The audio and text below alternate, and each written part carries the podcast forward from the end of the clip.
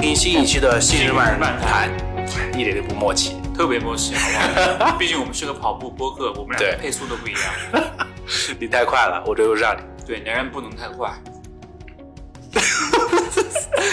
一进入还没有进入正题，我们就已经开始进入到一个其他的领域了。大家好，我是那个，你是我是爱你们的老菜狗信哥。我是永远不爱你们的鲁代日，好吧？这一期信哥风尘仆仆的从海南回来了，对吧？然后也不知道玩的咋样，开不开心岳山上海，我做了核酸才回来的，啊？做了几次核酸？去做了两次，回来做了一次，而且做的那一次是在比赛的中途中途做对，中途怎么做？来不及嘛，它中途有一个专门有一个点啊。设置了可以来做核酸的，非常人性化。哇，这这一个是要感叹一下，现在对核酸对返程这这种要求挺高的；第二个是对赛事服务的，嗯，比较比较要要要称赞一下吧。这种。确确实实，一场比赛，特别是像这种距离特别长的比赛，如果没有这样好的一个组委会和志愿者去组成这样的服务的话，嗯，可能真的很难办下来。对，而且而且这一次岳山向海去的人也蛮多的，我看将近四百个队吧，然后四百个队对，将近四百个队。然后我们队的编号是三百九十三号，就已经接近末尾了。呃，它其实是按成绩来编的，啊就是你的报名成绩。我们当时报的那个预计完赛成绩是九到十个小时，啊。然后我们最后完成的这个成绩也是九到十个小时。啊。因为我们队当时乌贼叫我们撮合起来的时候，整个队员都很厉害，嗯。有一个半马六十七分的小伙子，全马二二幺，嗯。山东潍坊的小伙子叫大正，然后还有一个，呃，也是潍坊的一个小伙子，然后他半马是七十六分，他没有跑过全马，然后还有一个是我们魔都跑者龙哥，嗯，陈龙。这就不用提了嘛，他就是在嗯。整个魔都都非常有名的这种业余跑者的天花板类型的这种选手，嗯。苗江路之王，就基本上你每次看到去苗江路都可以看到他在那拍抖音，哇，不是在训练。然后还有一就是还有一位是宁波的一个，也是跟我一样比我小一岁的一个力哥，嗯他全马成绩也在二三八左右，嗯，也是很强的一个队吧。就是我就过去拉胯，然后你也不算拉胯呀，你也二三八呀。毕竟那个我地居那个测试赛结束之后，那一周都没怎么好好训练，嗯就是在放纵自己，该吃吃，该喝喝。去之前也就周四跑了一次十公里五分配，嗯跑得累得要死，其他都没有跑过。那你这次自自我感觉跑的咋样了？嗯，我觉得只能说是一种体验吧，因为你的身体状态没有调整到一个最好的状态。嗯，但是接力赛，我不知道鲁代日有没有参加过接力赛。我我没有参加过接力赛。那你对这个 Hold to Coast 有什么了解吗？HTC，你以为是嗯火腿肠、火腿肠比赛是吧？我这次是其实是没没太关注的，只是在微博上刷到了最后杨定宏跟一个呃云南的还是还是哪里的一个小将，很小的一个小将，他们俩最后角逐的那个那个视频，就看着很很刺激的那种感觉。当时第一名和第二名好像只差了十几秒。对，就是那个小将，就是一开始差个几百米，然后最后追上来，追上来之后，杨定宏就是稳稳的先跟一段，然后最后再把他反超掉，就是过程就是教做人的那种感觉。很厉害，很厉害。对毕竟毕竟那个洪荒之力哥还是非常的有经验的那种选手。对，但是就是呃，就除了这些比较，因为因为因为你都知道，因为像像这种比赛，基本上会有很多很多那种高水平的运动员去参加，然后剩余的那些队可能就是。真的就是体验一下那种，去玩对，去体验一下那种赛道的感觉。你可以先帮我们说说，就是你整个在赛道上的感觉是什么样子的？我觉得还是先简单的介绍一下啊这个比赛吧，叫可以可以 Hold to Coast HTC，然后今年这个它其实是有两站在中国，一站是在崇礼那个崇礼到张家口嘛，对吧？嗯就是那个是因为那个我们俩也没去过，所以没有太多发言权。希望以后有机会我们能够去，对然后也欢迎各个大品牌的那个平台的爸爸来找我们，然后做一个队，什么信日漫谈队之类的都可以。信日漫谈说的都对。对，然后第二个就是我们前两天完成了这个海南站，它其实是属于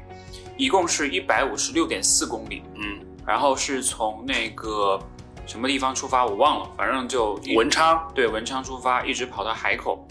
反正整个的那个过程，我觉得是它一辆车大概我们当时租了一辆七人座的那个 G 幺八，嗯，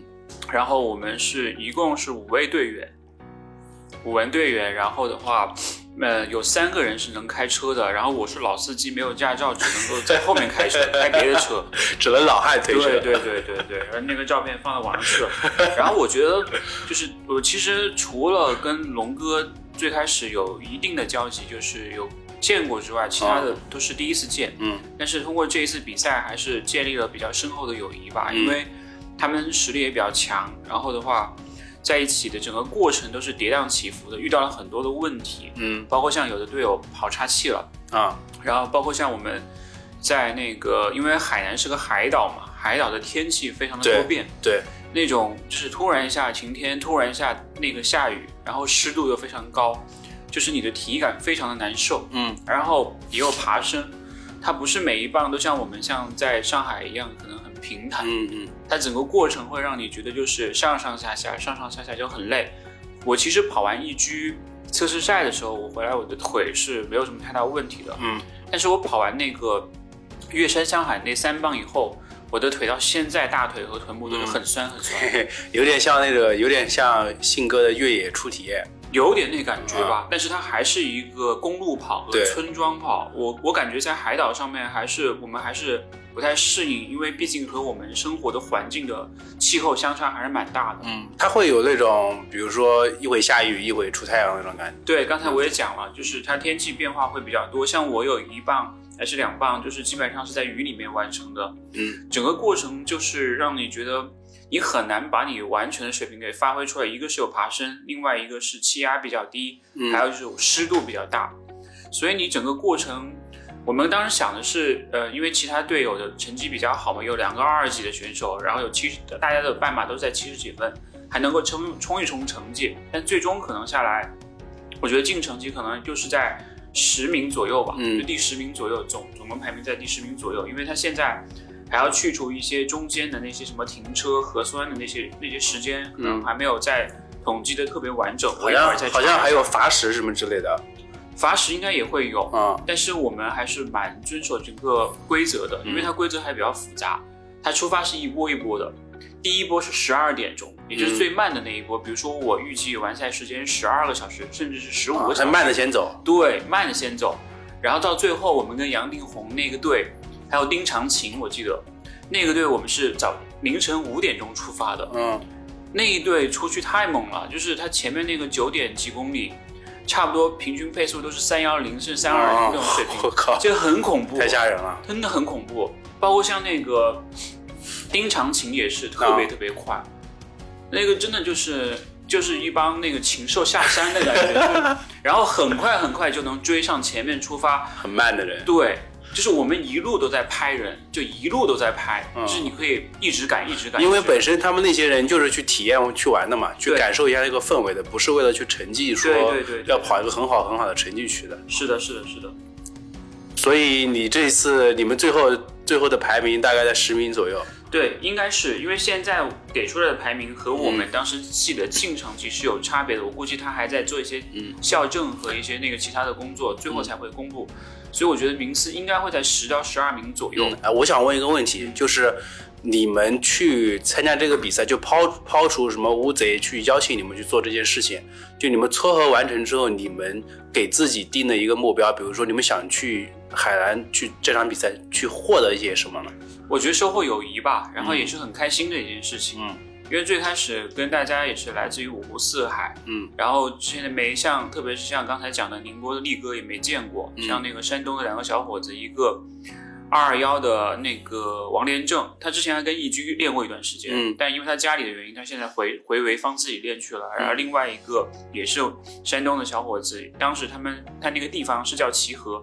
然后他是也他也是抖音上的一个一个网红或者是一个 KOL。然后他是，其实他他的名字叫齐河大破解，然后长得也挺帅的。反正我就觉得，通过这样的一个过程，可以让你认识到很多的人，然后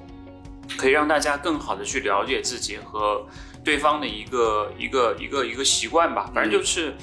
我感觉如果你跟你好朋友一起去的话，可能可以让你们的友谊变见变得更加的坚固，或者是变得更加脆弱。就是在那种 在那种很极端的环境下，你想想啊，我们差不多十二个小时没有合眼，嗯我们三点半从酒店出发，到三点多四点多到那个终点，十二个小时，将近十三个小时没有合过眼。嗯，然后整个过程就是连轴转，开车、下车接人、交接，然后到下一棒，所以整所有所有的后勤都是你们五个人去自己去完成的，对自己做就没有其他人去帮你们。对对对。这个确实蛮痛苦的，而且而且中间应该是每一棒次中间隔的时间也不会太久吧？不会太久，因为它每一棒可能像我那一棒长的十五点四公里，也就可能五十几分钟，短的可能再有六七公里，嗯。就二十几分钟，所以给每个人中间休息的时间都很短，每个人平均下来要跑三棒，平均下来的距离是三十公里，它一共是一百五十六点四嘛，嗯，所以的话，我觉得还是连轴转，有点像你一直在跑那个乳酸阈的那个强度，然后你的那个乳酸又排不了，是排不干净，甚至是你恢复不过来。像我们这种年纪比较大的话，所以你就一直累积，一直累积，到最后，我第一棒十五点四公里跑了三四九的配速，嗯爬升大概一百米，然后第二棒大概两个小时之后，六点五还是六点四的那一棒，我就已经掉到了三五二了。嗯，就腿有点抬不起来那种感觉。到第三棒，我连四分都跑不进去了。第三棒是个九点几公里的，嗯然后也是隔了两个小时，我就掉到了四零五了，就是一一路在掉，一路在掉，所以还是跟你的训练有很大的关系。像龙哥就真的是超强输出，他第一棒跑完之后，他好像是整个那个第一棒里面前前两名还是前三名，嗯就仅次于那几个专业队的人，很强很强。我觉得也有可能跟你前一周参加的比赛有关系。是的，没有恢复过来。对，因为那那场比赛毕竟是个全马，它的消耗还是蛮大的。对对，是的。然后我跑完全马就立马去打疫苗，嗯因为必须要有疫那个有核酸报告，要有打疫苗才能够让你去。嗯，所以你要遵守当地的一些规定啊，包括一些防疫的一些东西。所以还是花了很多时间，就是你的准备不是那么的完美，但是这个过程的体验是非常好的。嗯，所以我也建议像鲁代日，如果有机会的话，你可以邀请像 Gear Lab 的朋友，或者是你的一些朋友，然后组个队，嗯然后再去体验一下，那种感觉真的非常非常好。嗯，一有我有我会有一个问题或者说想法吧，就会不会让人觉得，因为我们在微博上，包括在朋友圈看到了很多这样的呃素材，嗯包括你们传播的一些拍照的一些东西，嗯会不会让让会会有一点让人觉得这是一个秀，秀，或者说是不是一场真正的比赛，不是是一个。呃，有点像 Q Q L 聚会网红的一个聚会那种呃感，觉。但是我告诉你啊，其实我个人我在没有参加之前，我有跟你一样的感受，嗯但是我参加完之后，其实跟我们在社交媒体上看到的感受还是有蛮大差别的。嗯，可能这将近四百支队伍里面，可能会有很多的一些媒体或者是品牌请来的队，可能会占到大概二十支左右，嗯，但是剩下的很多都是自己掏钱，报名的。对。但是它跟而而且朋友一起来而且它的报名费还挺贵的。不，便宜。对。所以我觉得我们在社交媒体上看到的，可能就是一些像我们这种比较热闹、比较愿意去嗯，分享的，去发声的一些这种自媒体的一些平台或者个人，但实际上有很多人都是跟朋友一起来玩的，有的有的可能就是真的是花钱报名，然后来参加，然后组队什么，花了很多心思在上面。所以我个人觉得，嗯，可能在因为这个这个 Hold to Coast 进入中国，可能它时间还不是很长，对，所以它需要有一些人去为它发声。当然了，特别是在现在这种比赛很少的情况下，我们当时也没想到会来这么多大神，对，就是像那个什么杨定宏啊、何洁、贾俄人家，就这种人都来了，我们当时吓尿了。而且还像 T F 还有申嘉生、邓国敏对对对对对，申嘉生也来了，邓国敏也来了。对所以我觉得这个的话，还是印证了一句话，就是说，无论是怎运动品牌也好，还是跑者也好，还是一些其他的一些媒体也好，真的很需要比赛，对真的很需要一场比赛。，对，只有在这种比赛当中，才会有那种氛围，知道吧？是的。你懂的。哎，我我会有个问题，你们跑的时候路边会有观众吗？有，当地的观众还算比较热情，就是给我加油的，除了一些小孩和狗之外，真的就就路边有狗在那叫嘛，啊就是然后有小孩，然后还有一些就是那种类似于农民啊，或者是一些那个当地的居民，就会拿个小凳子坐在旁边看，啊也挺有意思的，啊就是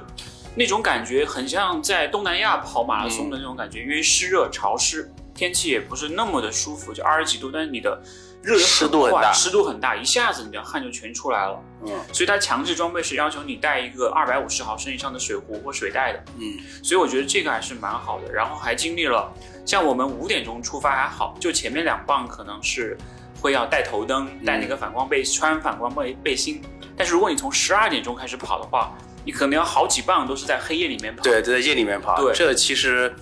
呃，你们你们有多长时间是在黑黑暗里面跑的我？们大概两个小时吧，因为你过了七点钟就可以不再带头灯和穿反光背心了。我当时我那一棒是准备了头灯和背心的，但是后来天已经亮了，嗯就无所谓了。就是如果说有人就一个人跑在那种路上，就没什么人，有点怕。对，而且旁边就是其实就是你队友的车嘛，嗯，然后也没什么人，一个人在路上跑，车最多就经过你两分钟，跟你喊个加油，帮你拍个小视频就走了。啊不是一直跟着的不是一直跟着，因为他要赶到下一个 CP 点去准备啊。，what 对，他不是一直跟着的，啊？你才知道。我才知道，我一直以为你想想比如说陪伴的，就像就像那个香根那样，不是不是不是一直陪伴的，是这样。第一棒，比如说龙哥跑第一棒，那我们其他四个队员就在车上，他发完枪，我们就立马开车就去到下一个 CP 点等他，因为第二棒可能是我，可能是另外一个队友，他也要热身，对不对？对，他也需要去做一些准备工作，对不对？所以我们在路上可能就跟龙哥可能就能看到两到三分钟，就很不容易了。OK，就跟他加个油啊，跟他打个气，我们就走了。因为你车肯定要开个四十码吧，你跑不可能跑四十码的。对，嗯，好吧，我以为是那种一直陪伴的那种感觉。那如果是黑暗里面跑，那太吓人了吧？我觉得很漂亮啊，就是带个头灯，然后很多闪光灯，反正车队四百辆车，然后人前前后都有人，嗯其实还好。也是一然后也有段美妙的回忆了。对对对，真的很很美妙。因为当时我在三年前去美国波特兰参加那个嗯 Hotel Coast 的原版的时候，我就有一棒是就是在晚上大概十二点钟的时候，三年前你跑多少？三年前我也是跑了三棒啊，因为我不是我问你，三年它前你的距离不一样，三年前你的那个成绩，马拉距离不一样马拉松成绩三年前马拉松成绩可能二四五都不到吧，，OK，距离都不一样。嗯，然后那个那个美国的那个就是已经办了快有四十届了，嗯，很长很长时间，而且他们当时我们那一年我记得有一千个队报名，很恐怖的，这也太 low 了千个？队意味着就是有一五千人，有一千辆车，嗯，不止五千人了，因为它那个距离更长，它有一百九十九英里，将近啊。三百二十公里，哇，你必须每个队至少要八到十二个人参加。啊，接近一万人的那种规模了。大 party 啊，真的是，就是你在沿途就看到很多人开着车，然后然后就是贴着那个号码牌，啊你知道吧？就是几几几几几号那种，就真的是个大 party。从那个波特兰的那个胡德雪山，一直跑到他们那个一个海岸的一个 coast 的边上、嗯 o r e g o n coast 的边上，就真的是 whole to coast，它是那个整个号称是叫做接力赛之母，嗯，就是所有的接力赛的起源就从那里开始的。反正就是，你就觉得整个城市都在为这样的一场接力赛而而庆祝，嗯而很多很多人来到那里来参加这样一场活动，那种跑步文化会让你觉得真的就是在。对于他们来讲就很稀松平常了，嗯对于我们这种乡巴佬刚去，觉得非常兴奋，就觉得刺激。嘿很刺激，真的很刺激。我觉得这个就是，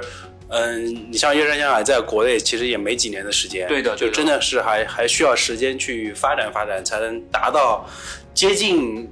原来的那种水平吧。对就包括你你看像香香香根，他在日本其实也经历了100届了对，啊很久很久了，是的才会有那样的那样比较深厚的文化出来。国内其实这两年也有那种高校百英里、百英里的、百公里的接力赛，是的，但是就整个的氛围其实是没有那么强的。那肯定啊，对。因为我觉得这是一种积累的过程，对，就好像你累积跑量一样，你必须要有一个时间去累去积累它，才可以形成这样的一个氛围和文化，嗯，才会有更多的人去认可你这项赛事。我是觉得他这样的一场比赛是需要有很多人去做服务的志愿者。你想想啊，一百六十公里啊，嗯，哪怕你两公里设置一个人，你都要需要多少人去去做那个指示牌指路，然后交警，然后志愿者，当地的那些急救医护，哇，都是一个大工程。对，特别特别大。这个真的是让你会想到，是说你能把这场比赛跑下来，没有没有退赛，没有受伤，没有出现各种就是一些意外情况，我就觉得是很不错了。但是毕竟报名费那么贵嘛，对，真的是对吧？我觉得是物超所值的吧。就是这样的一场经历，跟你跑一个那个马拉松赛事是不一样的。嗯，你跑马拉松赛事，可能这个四十二点一九五一一九五公里，可能有人能陪你跑一段，但是更多的还是你一个人在独行，嗯而且你也没有压力，说，哎，前面还有队友在等我，我得快一点，嗯我得快一点，而且你也不能放弃。一旦你 DNF 了，那你后面那一棒怎么办？你们全队都要 DNF，对吧？就如如果说比赛的规则就是这样吗？如果有一个人退赛了，整个队就退赛吗？是的，而且中途不能够换棒。我们当时有个队友也是，他当时就是岔气了，嗯，岔气了之后，他都掉到五分开外了，但是没办法，我们不能就必须跑完必须跑完，我们就在那等着他，就这样子。如果他放弃，就意味着我们整队都没有成绩，好吧。所以所以你的压力很大，就是是你会想着说，如果我掉链子了，我一个人跑一个全马可能还无所谓，因为我毕竟还有下一次机会嘛。但是如果这个比赛我放弃了，那么就意味着我要担负着整个整个队伍的放弃了，整个队伍都弃赛了，对吧？所以我觉得还是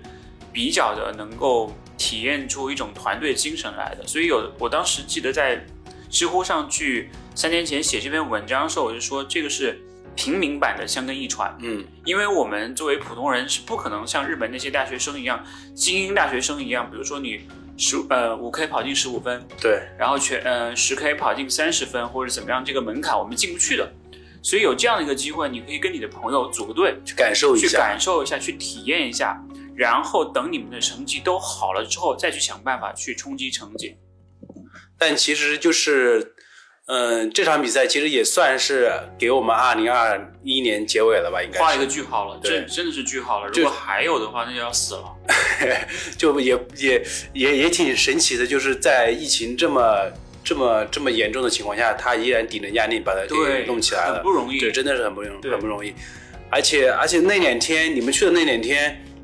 海南岛其实挺热闹的，是吧？有那个英雄联盟的全明全明星赛，那个没邀请你去吗全？明星周末。然后我我看我看新闻，还有李宁李宁在那边有一场秀，就全在海南那边，因为海南现在是个低风险地区嘛，他对们整个岛上一例都没有，就真的就是把你们全圈在那边，隔离在那里面，然后还好，然后让你们在那边跑一场这样的比赛，感受其实应该蛮奇妙的。对，真的很奇妙。而且当你不是崇礼张家口还有一还有一个那个也是一场那个嗯 h o l y Coast 嘛哎，，其实没隔多久哎，那个是八月份吧还是？没有没有，今年不是延期各种延期嘛，哦对的延期好像也就十月十一月份吧，嗯，感觉没隔多久的时间。对。我是觉得有这样的一个机会体验还是蛮不一样的。嗯，之前不是还做过，你有印象吗？就是那种四乘四，然后人车接力，哎，对也是那种类似的这种接力赛，我感觉还是蛮有意思的，就是跟我们跑马拉松是完全两种不一样的感觉。对对对，所以其实大家还是可以，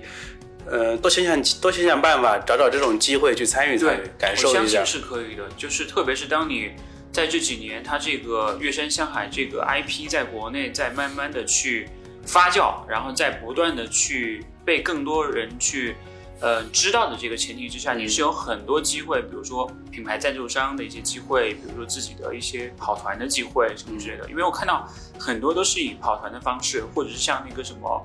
嗯，商学院的方方式，然后来参与，然后大多数都是一些自己的朋友，嗯，就比如说你跟大鱼，然后你你组了一个抖音 PP 训练营的一个队，也可以，真的真的可以。然后大家都玩得很开心，嗯然后也没有人掉链子，也不会去追求成绩，就就是一路开开心心的跑完。然后其实其实你去的时候最好就除非除非你像你你像那些大神的队一样，就是最好不要把成绩看得得太高太太过于太太看重了，重点还是想要去玩一玩，就跟朋友在一起的过过周末的那种感觉。对开心就好。而且我在我观察来看，在美国的那场比赛，百分之九十的人都不是追求成绩的，啊、就是他们感觉就是欢乐的，就是出来玩，然后搭个帐篷，然后到了一个点休息一下，甚至他们在交接的时候都会搞一些仪式，比如说大家把手举起来，让那个人钻过去，然后再一圈，就是会玩很多很多的花样。嗯我觉得这个还是蛮有意思的，不会像我们一样就是搞得很严肃，说争分夺秒就快快快快那种感觉，就是他们已经过了那个追求了。可能我记得当年去的时候，日本的东洋大学嗯派了一支，呃，也是做香根一传的那些学生去跑，他们真的很厉害，就平均下来可能三分出头就跑完了。就是那种要破纪录的那种，但是后来是因为他们车堵在路上，人到了车没到，真的，因为他们太快了，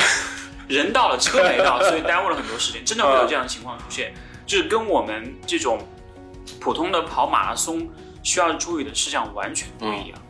甚至有的人跑迷路了，甚至有的车开错地方了，他不他不就是一条道往前吗，？是啊，但是你要考虑一个问题是，它有就是有一些大的岔路，啊，甚至有人就是跑反了的都有。哎，我听说还要等红绿灯，是不是啊？对的，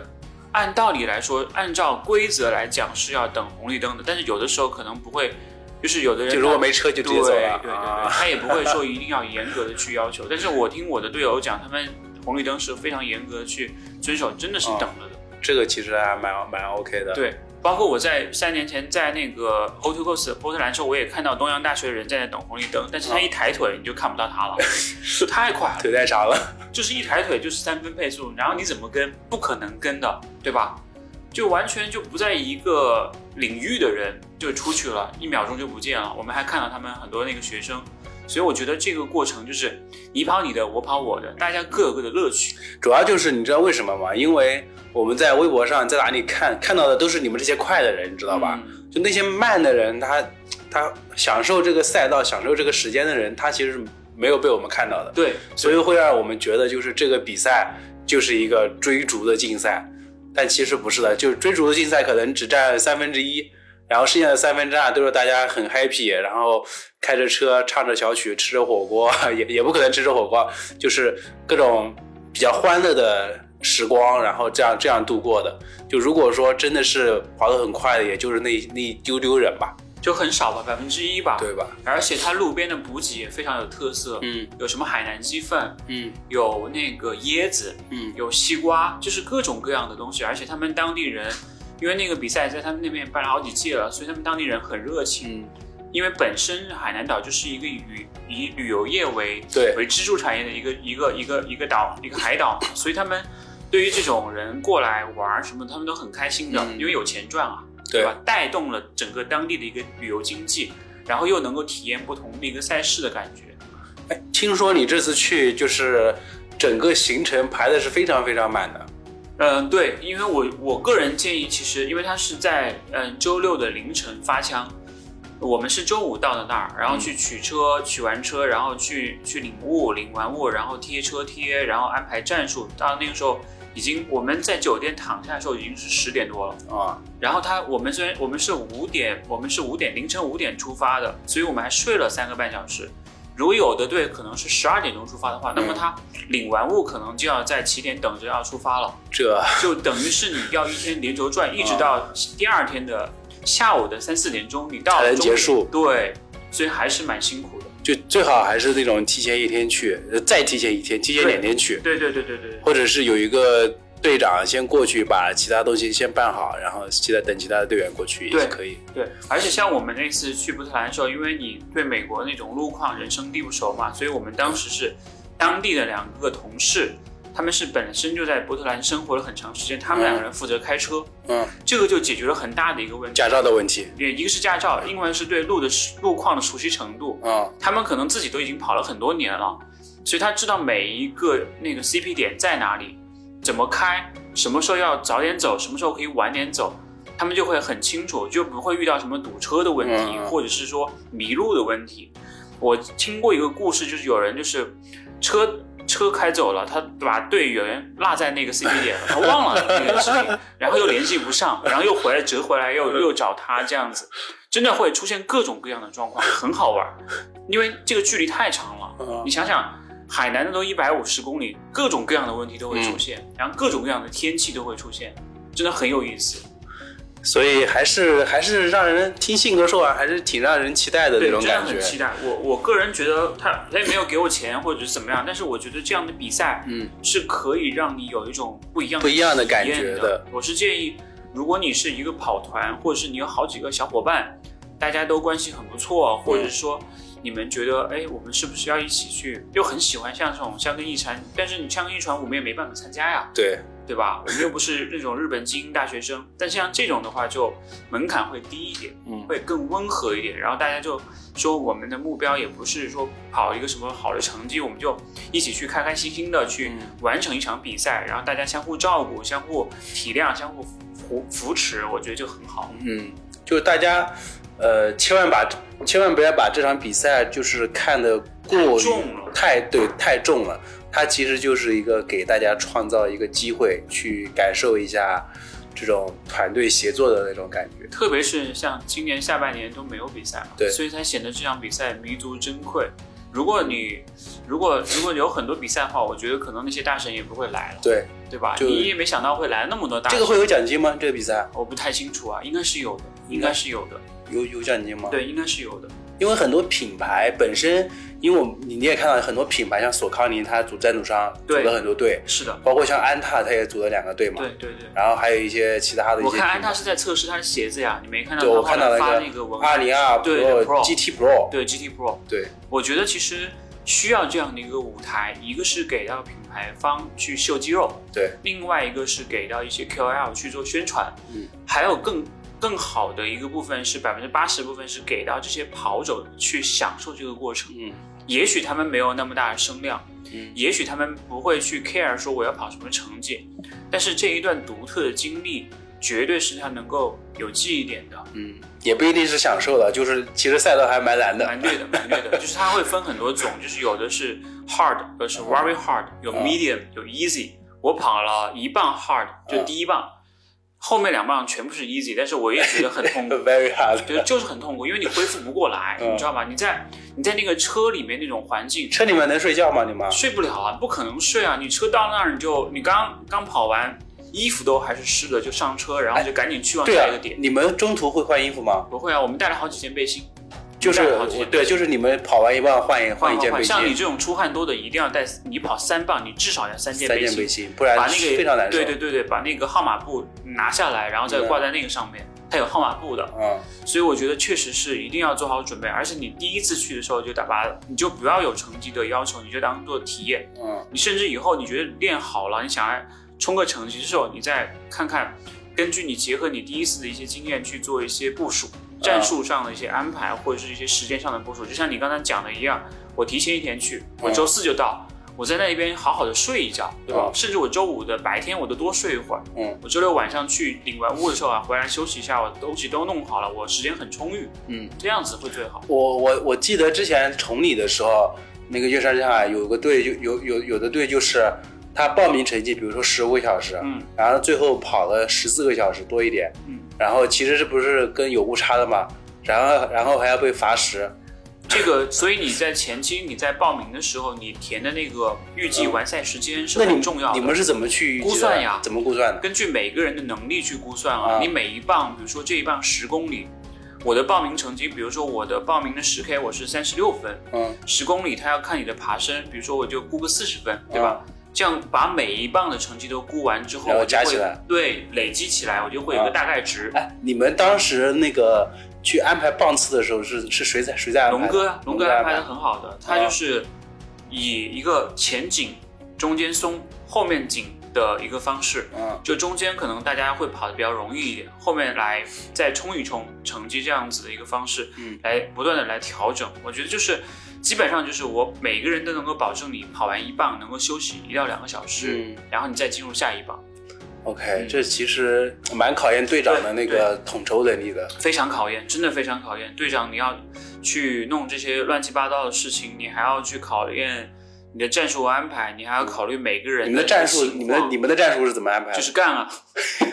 干完之后就开心就好，反正就没有战术。对，其实我觉得还好吧，就是大家也就是各各自能力都还算比较在业余跑者里面算可以的，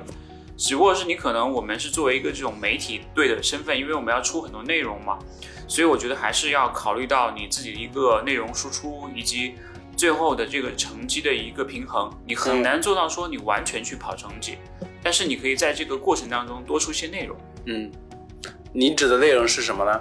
像他们就是在那个某音上面的一些平台嘛，所以他们会不断的发那个上面的一些小的一些视频啊，或者是一些那还要边跑边拍吗？跑的时候就我们就会帮他拍，比如说你在跑的时候，我在车上我就会帮你拍，啊你上完车你就拿到那个小视频就自己剪是吧剪，剪完就发，好吧，特别快还，挺忙的。效率特别特别高，真的就是上完车就立马开始用手机剪，剪完就发，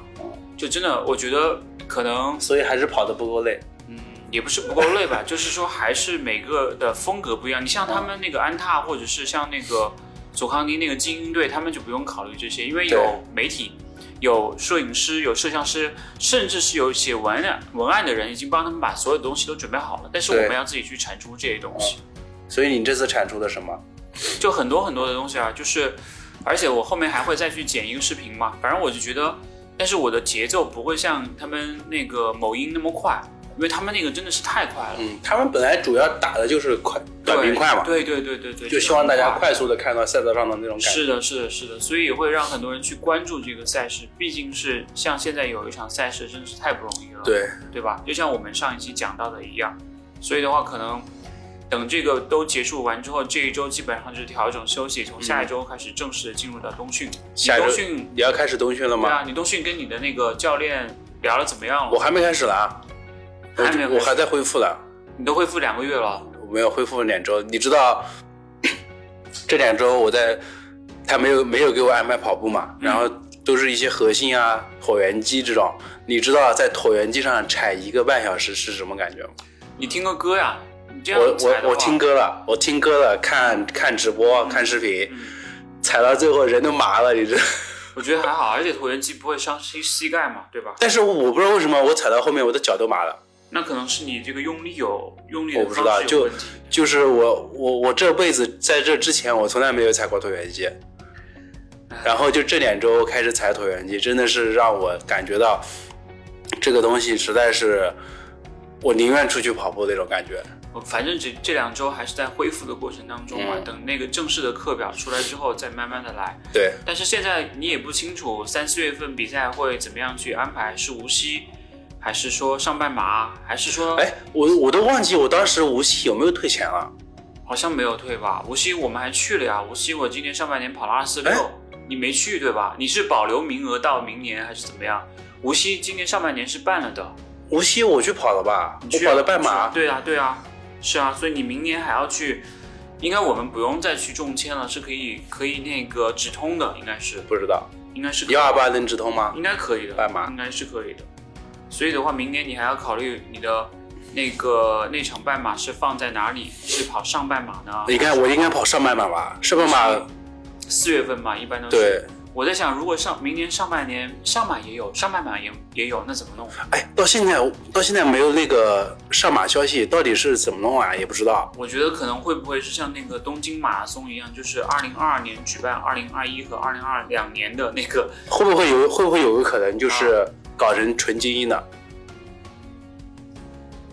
但是纯精英你现在也没法办了呀，现在都十二月底了，还有两个礼拜，嗯两三个礼拜。我估计是没戏了，因为之前不是说什么非非不非必要不举办吗？对啊，所以我感觉能取消取消，能延期延期。是，所以我感觉没什么太大的希望说你还能再举办这种赛事了。那就是二零二二年跑那二零二一年的上海马拉松。我感觉很有可能是这样。所以的话，今年我觉得我还是比较幸运的，能够嗯，参加那个测试赛，是一个比较好的跑了两。场比赛了。对，然后还能够跑下半年跑了两场比赛，上半年咱们不是去了对无锡，去了那个西安西安嘛，嗯，所以我感觉还是比较幸运的，因为这种经历还不是每个人都有机会去体验的，毕竟是像我们在上海这种还比较氛围比较好的地方，对，还有这样的机会去举办。哎，过段时间不是有一场那个依照韦德和袁大都搞的那个全马测试赛嘛，也快来了，这都都几月份了？还好像是这个月，好像是这个周的周末。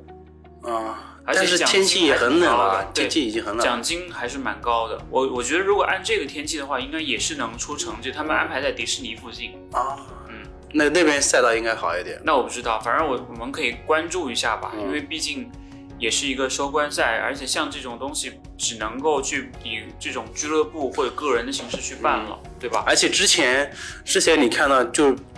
之前像那个什么元旦迎新跑都现在好像应该都没有了。没声音了，没声音。，对，所以真的要等到三四月份比赛才能够慢慢的回归。大家就安心的冬训吧，吧真的真的安心的冬安心的冬训，努力呃囤囤脂肪，然后之类的，嗯，好好的训练训练，才有机会在明年冲一冲一把吧。对，我们也会持续的去分享一些我们冬训的一些嗯。心得和我们遇到的一些问题，因为嗯。包括前段时间不是正好在那个法海来了也做了一篇关于冬训的文章嘛，然后我看到他们也就是跟我也聊了一下这个事情，就是讲到了像彭建华这种精英跑者，一周跑两百公里，两百一十公里，对，太恐怖了，我觉得。你我一个月才跑两百 一十公里，我一年才跑两百一十，然后，然后，然后，反正我觉得大大家可以根据自己的一些情况去制定一些训练计划，利用这个冬天可以去好好的去准备一下，到了春天就知道谁在那里裸泳啦。我觉得这个你你说的这个点，其实是对那种有目标的、偏严肃的跑者去、嗯。去讲的，因为他们会会知道说到底应该定什么样的训练计划。对就是对大多数人来说，其实他是没有训练计划的。我今天想出门跑步，那就出门跑步了。那样那样其实也挺开心的，但是只要你坚持了就蛮好的，跟我们上一期讲的内容是一样的嘛。对，就是就是最好是你能保证一个比较呃固定的运动习惯嘛就让自己规律的一个习惯就很好受一点，就是的，是的。不要像三天打鱼两天晒网的这种，对吧？然后今天跑跑，明天休休息四个礼拜其实。可以，其实可以有一些交叉训练，因为现在天气冷嘛。像你不是有时候还是会去到健身房对做做力量，看看小姐姐，然后、反正然后玩玩椭圆机，或者是有的人条件比较好的话，可以考虑室内这些游泳啊，嗯，或者是普拉提啊，或者是 CrossFit 这种东西，反正我觉得都蛮好的。对，哎，我我想我想说一点就是，冬天如果你要跑步，能去健身房尽量去健身房。其实外面也挺舒服的，外面真的有的时候，我我是觉得，你除非像中午出去或者下午有太阳的时候出去还、好一点。对，就如果你是早上要起很早的，或者是晚上很痛苦。七八点钟出门的时候，那时候就已经非常非常寒了，室外的体感温度已经很低了。对就如果你能，我现在是这样觉得，就是如果我能中午出去跑步，那是最好的，对，因为那个时候有太阳是，感觉是虽然有点冷，但是还是算蛮舒服的。剩下的时间，嗯，能去健身房跑的话，健身房毕竟有空调，嗯然后虽然跑步机跑跑起来有点枯燥，但是对你身体上的那种感觉是是好一点、好受一点对。对但是如果你真的是训练的话，还是偏路跑会多一对，点。会好一点。对，而且像这种冬天，我也是喜欢，像周末的时候，我一般都会选择，嗯、三四点钟或两三点钟出去，然后跑到四点钟、五点钟太阳落山之前回来。嗯，这样的话，一个是身体的状况比较好，另外一个是没有那么的冷，对吧？会比较舒服一点。是，所以大家还是找找自己的感觉吧。这个冬天，对，反正也我我是觉得也不用过于过于期待于说明年要把目标定在几月份几月份的比赛，对就一切看看事情的事态的变化吧。如果真的有比赛，那最好；如果没有比赛，我们就再蛰伏一段时间，然后把自己练得更好一点，去去挑战一个更高的目标吧。就是千万不要说，呃，我为了达到一个目标就死死命的去去做一些事情。我刚才在看那个，就是我们现在的一个时间点，我们啊这个已经，如果到今天这期的话，是我们的第三十期，嗯，然后我们还可以再录，今年还可以再录两期。对，这样的话，我觉得我们两期可以，就是有一期可以最后一期吧，可以回顾一下，盘点一下。对，盘一盘今年所有的这些话题，嗯。包括一些内容，因为我们今年有一个很重要的变化是和我们孙老板和跑者孙老板，我们做了很多的这种 X 这种联合的一些创作，所以我们可以到时候盘一盘这种内容上的一些变化，以及我们明年的一个情况。因，为最后还有两期嘛，所以我觉得可以好好的利用这个时间。过年喽，真的很快，包括我们到时候可能在明年会有一些新的变化，包括我们可能会考虑有冠名商，对或者是会做一些类似于这种商业化的一些尝试。试对我觉得这个对于我们长时间的用爱发电来讲，可能会是一个好事情。对我们好像用爱发电挺久了。对啊，我看你那个都换了新的那个笔记本，花了两万块钱买的笔记本，然后还买了新的这个麦克风，投入很大。对我感觉，如果再再用爱发电的话，你可能就要被你老婆赶赶出去了。我突然我突然想到一个问题，嗯你还记得我们第一次录音是什么时候吗？我已经忘记了。我记得呀，我看一下啊，我记得是有的，因为我现在正在我们的那个节目里面，然后看一下啊，我记我我我我想起来那个画面了，嗯，因为当时我们我们也是在跑野的办公室的，对的对的，对吧？然后我们当时是还没有话筒跟录音笔的，当时是拿着一个相机，嗯。接了一个外接的话筒，然后我在那个 podcast 上啊。面看，我们放上去第一期节目是二零二零年三月三十号，啊可能那个，嗯、那个喜马拉雅会更早一点，因为后面才同步到 podcast 里面来的嘛，对 podcast，所以我们将近到明年的三月底的话，可能就是正好一周年时间，正好呃两年了，两年时间了。两年了，当时我们就拿着那个相机对着自己，然后录视频，然后剪辑的时候再把视频给给给翻掉。嗯，是。而且我们中间停了六个月，你还记得吗？我记得一月十三号我记得然后后来回来跟那个跑野开始一起重新聊，像什么卡饭啊，然后像那个药，然后札幌，然后品牌故事，反正就聊了很多吧。真的是是一个漫长的一个过程，对对对对对对对，中间停记录了很。多，也记录了很多吧。是的觉得当你自己回去再听的时候，感觉还还蛮有意思。我上次把我们那个上榜七十七十二小时那个我又听了一遍，嗯，就当时就还是挺多回忆的吧，嗯那种感觉。那一期是我们二零二零年十二月二号时候上线的，就是当时我们跑完了那个上马之后，上马十一月二十七嘛，对对对对对对然后那个周一晚上录的还是周末录的，我忘记了。对，反正整个过程我们最后两期也可以想一想，就是嗯哪些地方、除了盘点之外，我们可能还要有一些其他的一些，可能我们可以做两期盘点。第一期嗯是对整个。这个国内外的一个跑步的一些赛事，或者是这一年，毕竟我们大事对大事盘点。另外一个就是针对于我们信日漫漫谈的一个盘点，嗯，我觉得就可以又水两期节目，对吧？对，挺好的，嗯，时常就是要用来水的。对对对对。对，不然的话，大家那个在跑步的时候也会觉得哇，这个节目好水，那我再水再多水两公里吧。就其实大家听我们跑，我我我我从来没有在跑步的时候听我们，我听过，我听过，我没有听过，对我听过，因为我觉得 就是对就在视音音频里面听自己的声音挺奇怪的，其实你要适应，就是哦。你要、我们自己听自己的声音是不一样的嘛。对，完全不一样。我有时候会会想，这个人到底是谁啊？嗯，你习惯了就好了，其实蛮好的。其实你就是相当于你跳脱出来，然后用第三人称的方式再去回顾整档节目，嗯，然后去看看我们有什么地方可以做得更好的。嗯，毕竟我们在明年还会有很多的想法，比如说在一些比较合适的机会，请到一些嘉宾，也是一个很好的方式。另外一个，可能我们会花一些时间来聊一聊我们最近穿的装备，对然后聊一聊我们的训练，聊一聊我们自己对一些比赛的看法什么之类的，一些当前的时下热点，我们去蹭一下什么之类的。嗯我觉得这都是我们可以再继续输出我们观点的很重要的原因。对，而且怎么说呢？我觉得播客是一种是一个形式吧，就不一定说要把东西拍成视频，对，或者说写成文章。呃，播客的话就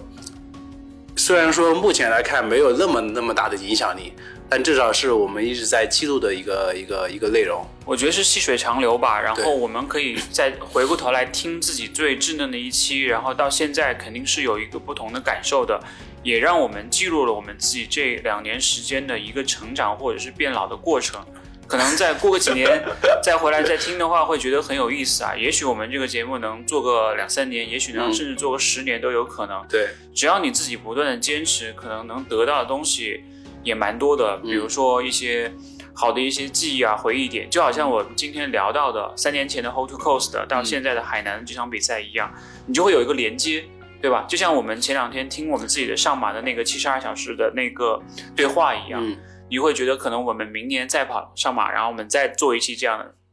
节目，然后我们再回过头来听，就会觉得很有意思。嗯我突然想到，就是明年我们甚至可以找那些就是都跑跑得很好的一群人，把这个屋子坐满，然后大家都在聊一聊，就是那种，因为因为每个人你跑比赛，就是你之前的训练，然后包括你在比赛中，然后比赛跑完之后，你发现自己实现这个成绩之后，就是很有很多很多的感受可以讲的。那那个时候我们俩就可以作为主持人，然后去提问，或者是对来串场，把所有的这种强力输出都给到他们。对，让他们来讲，就期待吧，对对对，我觉得是可以做的，对是可以做。期待一下，这嗯大家都不同的形式，对，嗯，就是重点是你们都要跑出好的成绩出来。我觉得就重点就开心吧，就是说开心还是有一些追求，开心一点，然后健康一点，然后就是能够让这项运动可以陪伴着你，一直可以这样子开开心心的走下去，我也觉得是件蛮好的事情。对，好吧，今天差不多了吧？嗯，我觉得今天这个水的时间还比较长。好吧，那我们差不多就到这里结束吧。OK，OK OK OK，好，你是我是永远不爱你们的卤蛋我，是永远爱大家的信哥，然后我们这档节目是，信日漫谈，那我们下期再见，再见，拜拜拜